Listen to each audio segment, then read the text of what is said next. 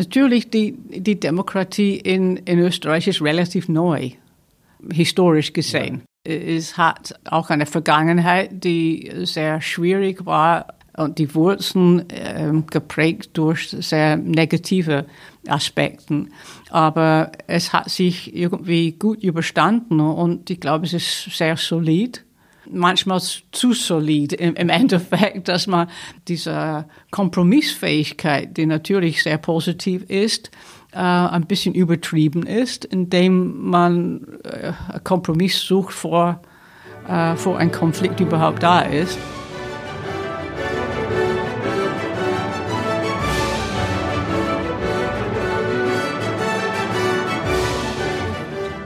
Herzlich willkommen bei Wer jetzt? Einem Podcast von Demokratie 21. Mein Name ist Philipp Weritz. Wir widmen uns hier einer großen Frage. In welcher Demokratie wollen wir leben? Ein Gespräch mit all jenen, die sehr praktisch an der Stärkung und Entwicklung von Demokratie arbeiten. Wie können wir Europa von Grund auf neu denken? Mit Menschen aus Wirtschaft, Kultur, Zivilgesellschaft, Wissenschaft, Startups und vielen mehr. Ich wünsche viel Vergnügen mit dieser Folge.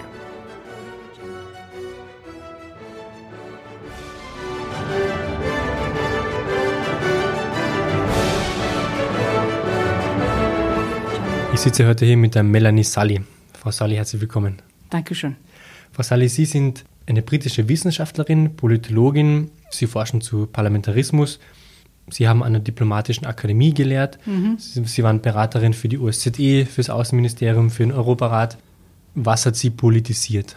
Naja, ich glaube, ich war immer politisch interessiert. Ich habe mich für Wahlen, Parteien und demokratischer Entscheidungsprozess äh, von ja, ganz klein an interessiert in einem Land, wo in den 50er Jahren nicht sehr viel passiert ist, aber in den 60er Jahren sehr wohl. Äh, es war sehr viel in Bewegung, ähm, eine große Anti-Establishment, Anti-Elite-Bewegung. Das klingt ein bisschen modern und aktuell, aber es war auch damals so. Ähm, und bin auf die Uni gegangen 1968, der auch irgendwie ein Jahr der Bewegung und ja. Änderung war. Also das war überall dann äh, in der Umgebung Politik äh, als junger Mensch. Und, dann kam äh, die Antikriegsbewegung, also das war also Anti-Vietnam-Krieg ähm, sehr stark ausgeprägt in einem Land, eigentlich, wo früher sehr pro-America-Stimmung war. Das, das ist umgekippt quasi. Und dann natürlich die 70er Jahre, wo ziemlich ein, ein Chaos äh, Jahrzehnt war für, für Großbritannien und mit dem Beitritt zur gemeinsamen Markt äh, in Europa. Ähm, äh, und dann war also die spannenden Jahre von Margaret Thatcher und so ist es mhm. immer gegangen. Also es war nicht so, dass Politik in Großbritannien nur jetzt interessant war. Ja. Es war immer spannend im Endeffekt, äh, so oder so. Ähm, und daher habe ich mich einfach dafür interessiert und, und habe dann Politikwissenschaft studiert. Haben Sie ein politisches Elternhaus? Wir haben immer Politik diskutiert. Ich würde nicht sagen, dass Sie dann wissenschaftlich mhm. ausgebildet waren. Die haben die Chance nicht gehabt, aber sicherlich große Diskussionen der Familie von ähm, ja, Verwandten, die Kommunisten waren, die auch im, im Krieg also Stalin unterstützt haben und dann später schwer enttäuscht waren und Erzkonservative gehabt, die für fürs König und äh, äh, ja, Royal Family und Empire waren. Also die ganze Palette Aus war allen dabei. Richtungen. ja. Und warum sind Sie dann zur Wissenschaft gegangen? Ähm, ich wollte ähm, eine Ausbildung haben, weil ich gesehen habe, auch damals, man bekommt keinen Job ohne äh, dementsprechend qualifiziert zu sein. Die Konkurrenz schon damals war, war sehr hart ähm, und ohne Universitätsabschluss war es nicht ähm, möglich, was zu bekommen. Wo ist Österreich in diese ganze Geschichte gekommen? Ich war in Österreich äh, 1970 ähm, als Touristen für die Musik in dieser Stadt natürlich, das Stadt der Musik, klar. Und wollte dann anschließend irgendwie ein Thema haben, der mit der Politik zu tun hat. Und Ähm, ich habe mich für Deutsch, äh, deutsche Politik interessiert, aber damals konnte ich äh, Deutsch überhaupt nicht. Das hat sich inzwischen ein bisschen verbessert. Aber damals war nur ähm, Kenntnis. Ich habe es nicht gelernt oder, oder studiert. Und habe ich gedacht, vielleicht gibt es eine Politik in Österreich, worüber ich schreiben konnte. Und zu diesem Zeitpunkt ist Bruno Kreisky dann als Bundeskanzler gewählt worden. Ja. Und das äh, war für mich irgendwie ein, ein spannendes Ereignis, wo ich gedacht, das ist die Sozialdemokratie in Europa, auch in, im 70, äh, in diesem Jahrzehnt, also 70er Jahre mit Olaf Palm, Willy Brandt. Das war irgendwie schon eine Visionspolitik ähm, wo auch ja, das kleine Österreich eine große Rolle gespielt hat. Äh, und es war schon bewundernswert, natürlich für jemand in Großbritannien, wo äh, gestreikt wurde, wo äh, wirtschaftliche Probleme, wo Sozialpartnerschaft überhaupt ein Fremdwort mhm. war, mhm. irgendwie zu sehen, wie stabil und äh, Fortschritt äh, stattgefunden hat. Ähm, und daher habe ich dann eine kleine Dissertation geschrieben oh, und das habe ich einfach fortgesetzt, das Interesse. Also Doktorarbeit ist die? Das war zuerst der ähm, ähm, Master of Arts, Aha. ja, und dann habe ich dann später das da, äh, ausgebaut und so. Und warum sind Sie in Österreich geblieben?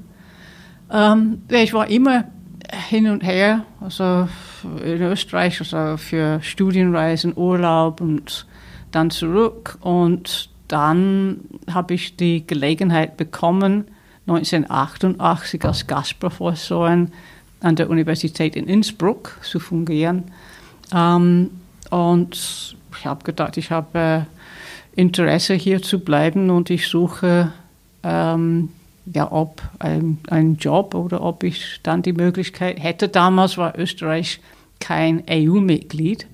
Also es war nicht so einfach oder selbstverständlich ja, natürlich, ja. diese Mobilität äh, damals. Und es hat ein bisschen gedauert, aber ich habe Glück gehabt. Sie sind jetzt Direktorin des Go-Governance-Institutes. Also was tut das Go-Governance-Institut? Was hat es für Ziele? Also Go Governance ist eine Abkürzung für Good Governance, also mhm. gute Regierungsführung. Und die Idee war, dass es nicht genug ist, nur äh, Parlament zu studieren oder Government, also Staatswissenschaft, äh, sondern die Qualität der Demokratie um zu schauen, wie man das verbessern kann. Und äh, Beispiel nicht die Quantität, wie viele Leute sich an Wahlen teilnehmen können, obwohl das wichtig ist. Und, und man Faktor. braucht mehr Inklusivität und das auch glaube ich, EU-Leute äh, in Österreich an nationalen Wahlen teilnehmen könnte, wäre nicht schlecht im Interesse der Integration etc. Aber nicht nur, wie viele Leute dann wahlberechtigt sind, sondern ähm, ja, die, die Qualität der Demokratie. Welche Möglichkeiten habe ich, äh, Gesetze zu, äh, mitzugestalten, zu beeinflussen, ähm, im Begutachtungsverfahren im Parlament ähm, vor eigentlich ein Gesetz schon beschlossen ist. Und, und dann kann ich dann nachher kommentieren, aber kann ich dann irgendwie dieses Gesetz begleiten. Und daher die, die Qualität der Gesetze, ob sie verständlich sind für Leute, sind sie äh, äh, auch ein Hindernis für ähm, alle in unserer Gesellschaft oder braucht man irgendwie äh, ähm, eine Doktorarbeit im Jus, wo man überhaupt verstehen kann, was beschlossen wird im Nationalrat. Also irgendwie Good Governance. Äh, und dann haben wir viele Projekte gemacht, also fünf, sechs Jahre lang in der Schwarzmeerregion mit Unterstützung der Stadt Wien und auch äh, das Außenministerium Österreich und andere Sponsoren auch. Und ähm, jedes Jahr eine Konferenz, eine große internationale Konferenz ähm, stattgefunden und eine Publikation äh, in der Ukraine, Georgien, Armenien, Moldawien, und um Türkei. Meer, ja. ja und das hat auch als Ziel, äh, nicht nur irgendwie zu sagen, wir, wir sind viel besser in, auf diesem Gebiet, aber auch zu hören, welche Probleme ähm, gab es in, in dieser Region und ob irgendwie was gelernt werden könnte und auch äh, grenzüberschreitende Projekte aufzubauen. Wir haben eine Sommerschule gehabt in Batumi in Georgien äh, mit jungen Menschen aus der Region, ähm, aus, von der Türkei, Armenien, Georgien, Russland, also von Ländern, die nicht unbedingt gute Beziehungen zueinander haben, aber die jungen Menschen haben eigentlich äh, das ist nicht besonders problematisch äh, empfunden und haben im Seminare diskutiert und auf diese Art und Weise kann man nur hoffen, dass eine neue Generation ein besseres Verständnis haben, mhm. weil wir sind oft äh, drauf gekommen, dass Leute in Nachbarländern wenig gewusst haben über das Land aus Nachbarstadt. Und das ist nicht nur in der Schwarzmeerregion, das ist auch in, in, in Europa oft mhm. der Fall, dass ja. äh, irgendwie das Kenntnis von der Slowakei vielleicht in, in Österreich auch nicht so groß ist wie umgekehrt. Wann ist es entstanden? Ah, das war so vor sieben, acht Jahren. Wie gesagt, hm. das war so eher für fünf, sechs Jahre haben wir dann sowas gemacht. Und dann in, im äh, Westbalkan auch uh, Youth Project in Montenegro uh, und in Serbien habe ich auch dann dort gearbeitet, hauptsächlich mit der OSZE, auch damals in wie man ähm, Parlamentarismus auch effizienter machen kann und äh, Public Consultation, mhm. dass man, wie man äh, Wähler ja, in diesem Entscheidungsprozess besser einbinden kann. Sie haben es kurz angesprochen, Parlamentarismus. Wie können wir den grundsätzlich besser machen? Ja, ich glaube, das ist äh, hier äh, ein, ziemlich ein großer Nachholbedarf, wenn man herumschaut, ähm, weil die Unzufriedenheit mit dem Ist-Zustand vom Parlamentarismus äh, offensichtlich sehr groß ist.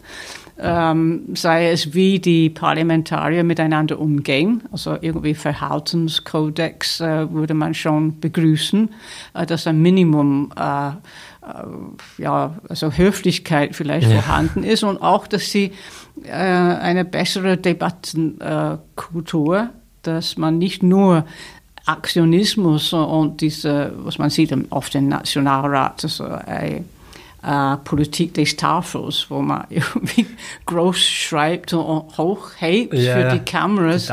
Die ich meine, das ist vielleicht einmal ab und zu interessant, aber wenn alle irgendwie dort sitzen mit einem Poster, es schaut ein bisschen komisch aus und man fragt sich, ob es wirklich einen Sinn macht. Und vielleicht ob es besser wäre, dass sie lernen, äh, eloquent zu sein und eine Rede zu halten. Also zumindest im Nationalrat denke ich, das wäre äh, eine Verbesserung. Äh, und irgendwie, wie, wie es organisiert ist, dass es quasi wie ein Klassenzimmer in einer Schule ähm, gestaltet ist mit dem Redner. Ja, Frontalunterricht. Ja, ja, genau, wenn der Redner mit dem Rücken zur Regierung auch nicht so optimal ist im Endeffekt. Stimmt. Ja. Ähm, und äh, das, das irgendwie führt dazu, dass sehr viele ähm, Zwischenrufe kommen, die auch nicht besonders ähm, ja, höflich sind.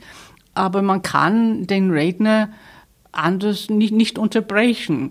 Ähm, und auch wenn man sehr viel im Unterhaus in Großbritannien kritisieren kann, und es gibt sehr viel ja. momentan, aber man wird sehen, dass sehr oft äh, auch Minister, wenn sie eine Rede halten äh, und andere stehen auf, dass sie dann das erlauben, dass, dass inzwischen äh, eine andere fragt oder irgendwas, äh, eine Erklärung abgibt.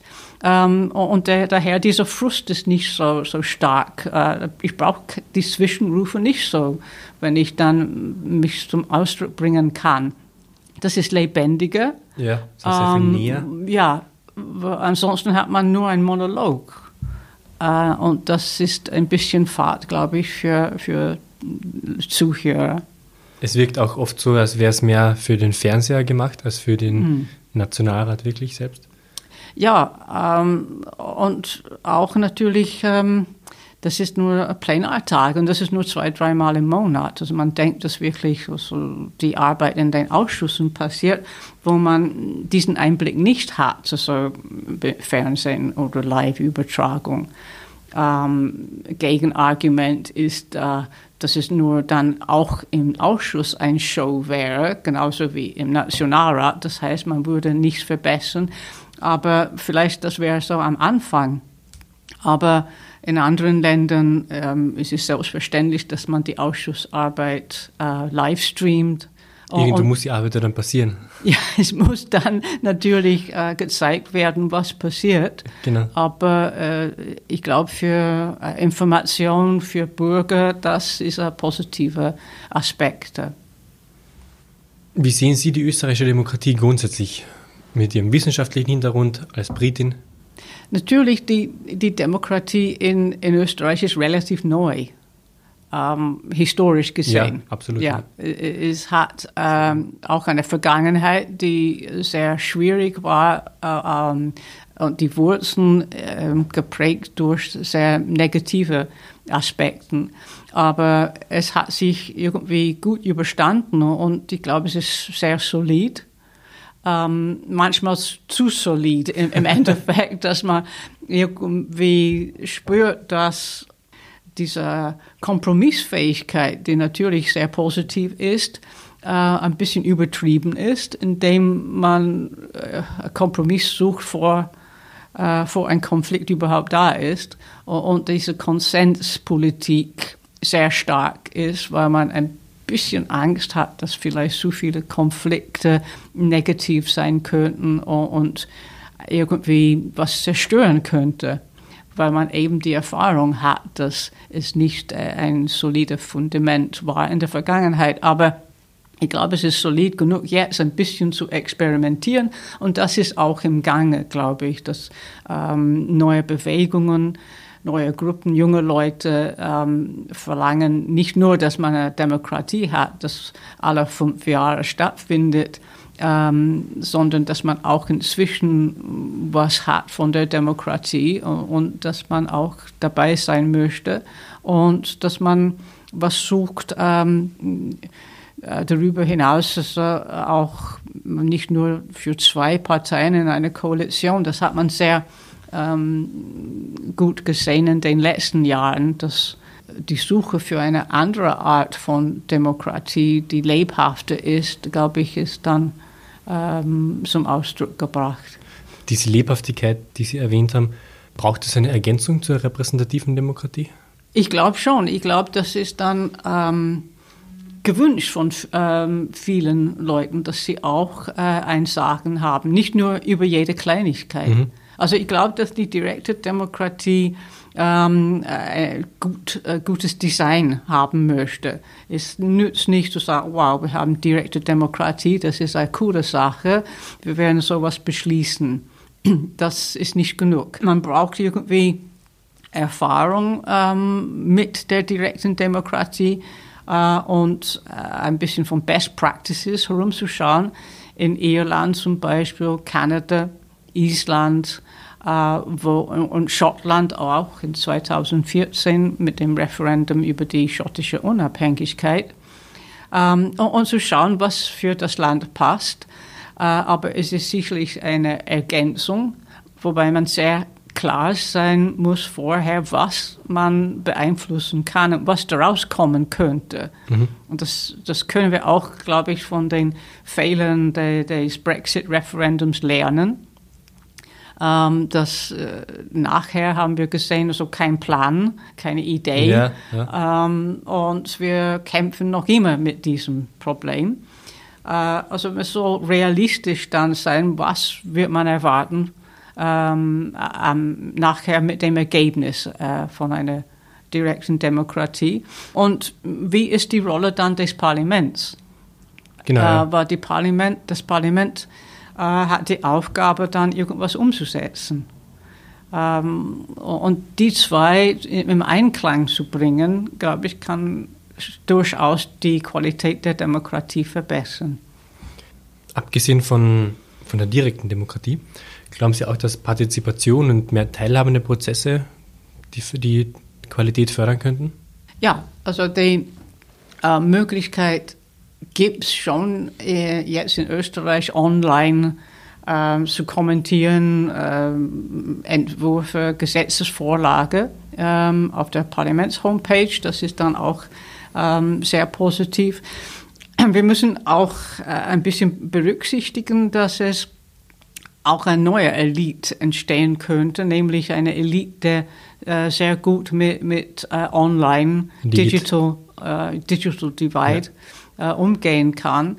Ähm, wir haben in, in äh, Großbritannien, ähm, wie man gesehen hat vor, vor kurzem, äh, Petitionen, die man online einreichen kann, über sechs Millionen für in diesem Brexit-Fall. Ja.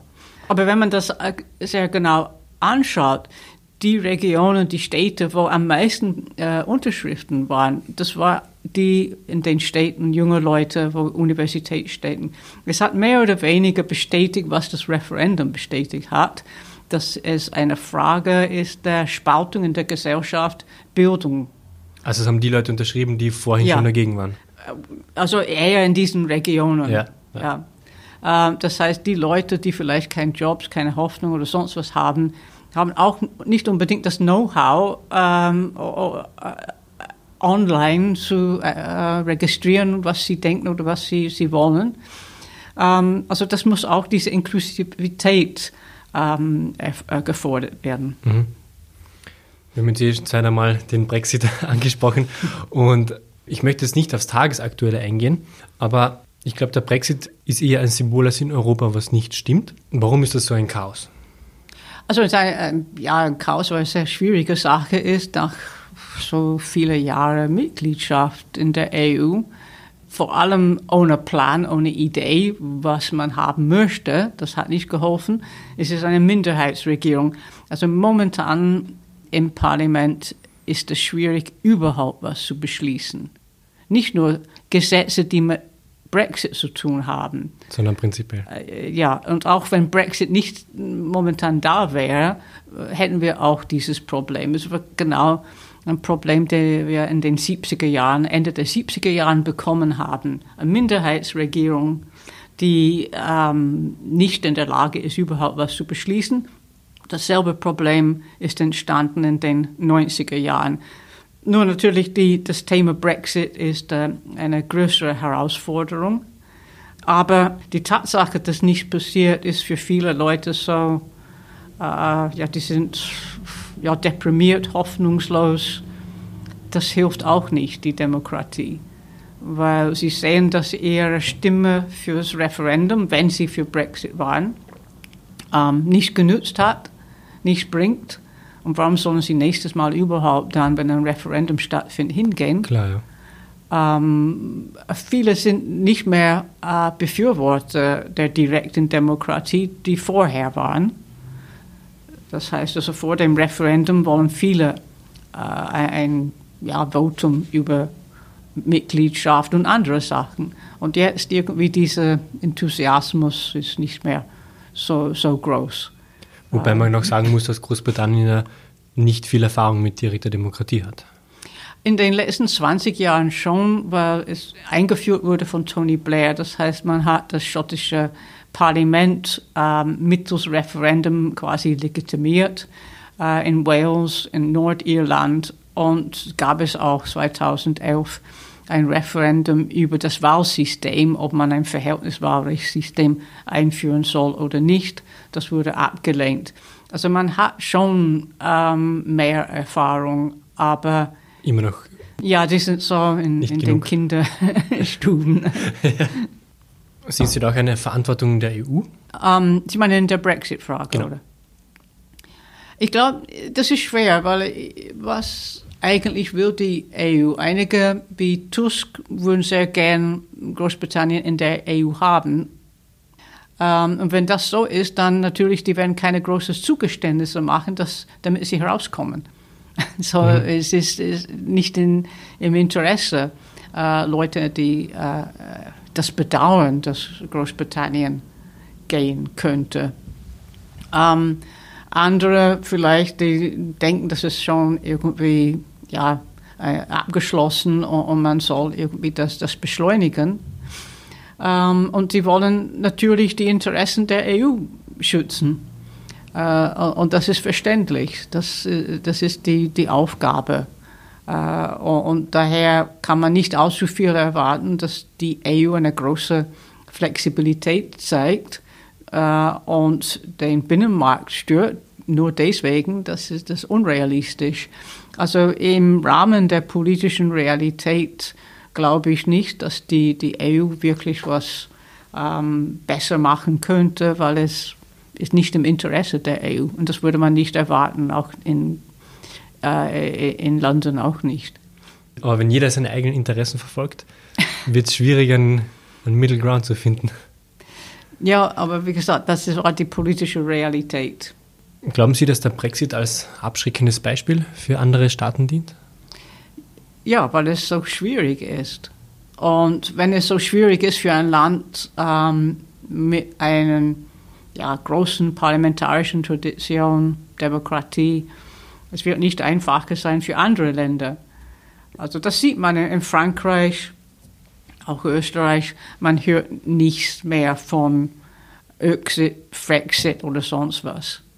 Aber die Unzufriedenheit mit der EU ist nicht so weggegangen, es ist nicht verschwunden. Nur äh, die Rede vom, vom Exit, Frexit oder was immer ist verschwunden. Aber das heißt nicht, dass alles okay ist. Sie haben vor einem Jahr einen Artikel geschrieben mit dem Titel Die unendliche Geschichte zum Brexit. Okay. Und das heißt genau ein Jahr her. Deswegen hätte ich gerne so ganz eine schnelle Einschätzung. Wie glauben Sie, geht der Brexit aus? Das glaube ich, es wird dann schwierig sein in, den, in der nächsten Phase. Ähm, und letztendlich denke ich, dass äh, eine Möglichkeit gefunden werden kann für den Brexit.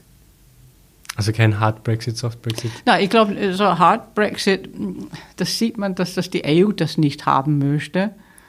Es kann sein, natürlich, je länger das dauert, dass ähm, die Stimmen, die sagen, äh, wir, wir sollen das beenden und die negative Konsequenzen äh, so einer Strategie ist weniger, als wenn man immer das, das verlängert und, und aufschiebt. Mhm. Aber und wir können inzwischen uns besser vorbereiten auf einen No Deal, damit es nicht so krass ist. Ähm, aber momentan, also beide Seiten haben nicht diesen Wunsch von No Deal. Die wollen eigentlich einen Deal haben, beide Seiten. Äh, nur die kommen auf keinen gemeinsamen Nenner momentan. Ja. Ähm, und das, das liegt, ähm, der Ball liegt in, in London und diese Blockade liegt in London. Aber es kann sein, dass das äh, irgendwas passiert, ob es sei es äh, Neuwahlen, Referendum, neue Regierung, was immer mhm. der, der, das kommen muss, um, um irgendwie das ein, einen Schub zu geben, mhm. damit es zu einem äh, Abschluss kommt. Ich stelle immer drei große Fragen in diesem Gespräch zu Europa. Und die erste war, was hat sie politisiert? Und die zweite ist, wie können wir Europa von Grund auf neu denken? Ich glaube, von unten nach oben, angefangen in den Städten, Gemeinden, Regionen, ähm, wo Politik funktionieren kann und dann irgendwie grenzüberschreitende Projekte, die immer gut, sich gut bewährt haben, wie ähm, Partnerstädte. Mhm. Das hat äh, auch vor der EU sehr gut funktioniert. Ähm, und auch mehr Kontakte zwischen ja, NGOs und, und, Jugendorganisationen, aber auch natürlich Bildung ist der, der Schlüssel, glaube ich, dass man besser versteht, nicht nur die Politik im eigenen Land, sondern wie die Mentalität ist in anderen Ländern. Das, glaube ich, ist das Allerwichtigste. Also eine europäische Mentalität schaffen oder die vom Nachbarland verstehen? No, nicht unbedingt, aber dass man besser versteht äh, die Mentalität in anderen Ländern, damit man nicht irgendwie denkt, dass es ein Problem ist mhm. oder irgendwie, äh, dass es eine Bedrohung ist oder sonst was, dass man mhm. keine Vorurteile hat. Nehmen wir an, Sie, Sie wären jetzt EU-Kommissarin und haben den Rat und das Parlament hinter sich und Sie können sich ein Gesetz aussuchen auf EU-Ebene. Mhm. Was wäre denn das? Ich würde also AKWs verbieten. Atomkraftwerke, weil ich glaube, die sind wirklich eine Gefahr, mhm. also äh, schlafende Gefahr. Natürlich die Wissenschaft oder Experten könnte das Gegenteil behaupten, aber das Beispiel Tschernobyl und Three Mile Island und andere ähm, sagen für einen Kontinent wie Europa, der so dicht besiedelt ist, wenn sowas schiefgehen würde. Und Österreich ist auch äh, umgekreist von AKWs. Da macht mich schon Sorgen, dass irgendwas passieren könnte. Meine, hm. Muss nicht sein, aber es wäre, glaube ich, besser, der Ausstieg irgendwie zu ermöglichen. Sehr viele Gäste erwähnen nämlich Gesetze aus Umweltpolitik. Sie haben noch ein, ein Thema, das ich zum Schluss gerne anschneiden würde. Sie beschäftigen sich am Go Governance Institut ja auch mit, wie man mehr Frauen in mhm. politische Führungspositionen bekommen können. Sind Sie eine Freundin der Quote oder kann das auch abseits von Quoten funktionieren? Ähm, also Freunde nicht, aber ich glaube, es funktioniert nicht so schnell ohne gewisse Quoten und Zielsetzungen. Allein äh, das ist nicht genug. Man braucht irgendwie, dass die Parteien viel mehr machen und finanzielle Hilfe oder Unterstützung anbieten, damit Frauen die Möglichkeit haben, ähm, weil nach allen wissenschaftlichen Studien ein Problem äh, ist die Finanzfrage. Mhm. Ähm, das kostet Geld für Vorwahlen oder was immer und Frauen verdienen nicht so viel oder haben andere Verpflichtungen in Familien.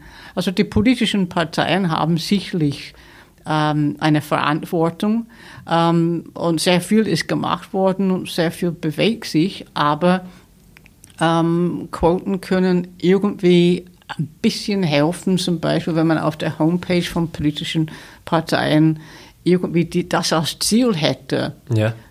Äh, dass wir, und dass sie dann veröffentlichen, äh, die äh, Diversity Structure, nicht nur Frauen, sondern auch äh, äh, ethnische Minderheiten, Migrationshintergrund etc., wie viele ihre Kandidaten, wie viele Prozent ihrer Kandidatenliste haben mhm. ähm, und was sie sich selber wünschen. Sie können selber ein, ein Ziel, 30 Prozent, 40 Prozent aber nach OSZE-Verpflichtungen soll es 30 Prozent Minimum sein.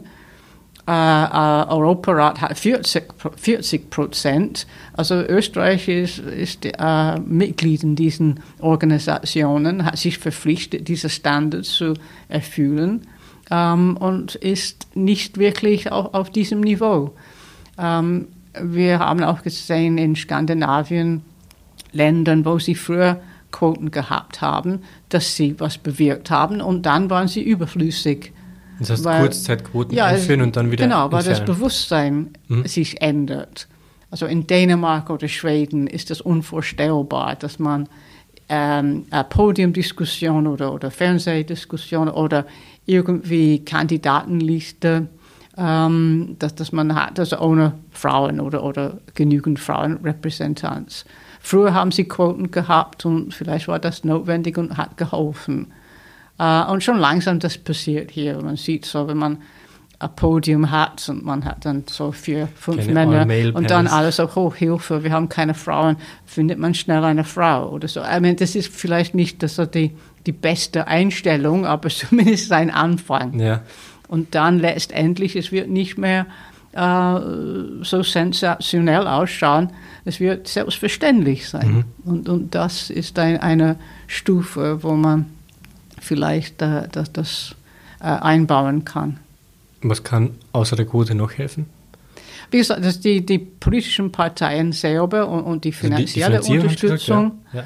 Ja. Ähm, und dass auch dieses Bewusstsein sich ändert und dass man mehr Präsenz hat in den Medien das ist sehr wichtig. Mhm. Und das ist auch nicht so, so selbstverständlich, weil die Spitzenkandidaten sehr oft, die im Fernsehen mehr äh, diskutieren, sind oft so, so männlich oder in vielen Ländern.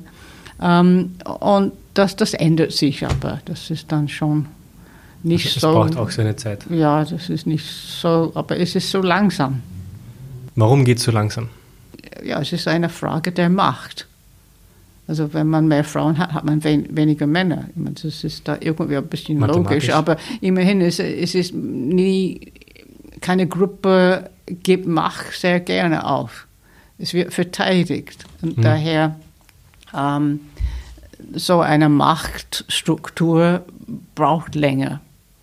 Ähm, und es soll auch nicht so ähm, sein, dass man, man so ist entweder Männer oder Frauen und diese Kampfsituation, also Männer sollen auch irgendwie eingebunden werden und unterstützen, aber das ist auch, auch nicht so, so einfach. Ja. Und für die ältere Generation glaube ich mehr als für, für jüngere Generation, die, die ein bisschen offener sind und haben ein, einfach eine andere Einstellung, auch ja, in der ja. Familie. Definitiv. Ja. Frau Sally, vielen Dank fürs Gespräch. Danke auch.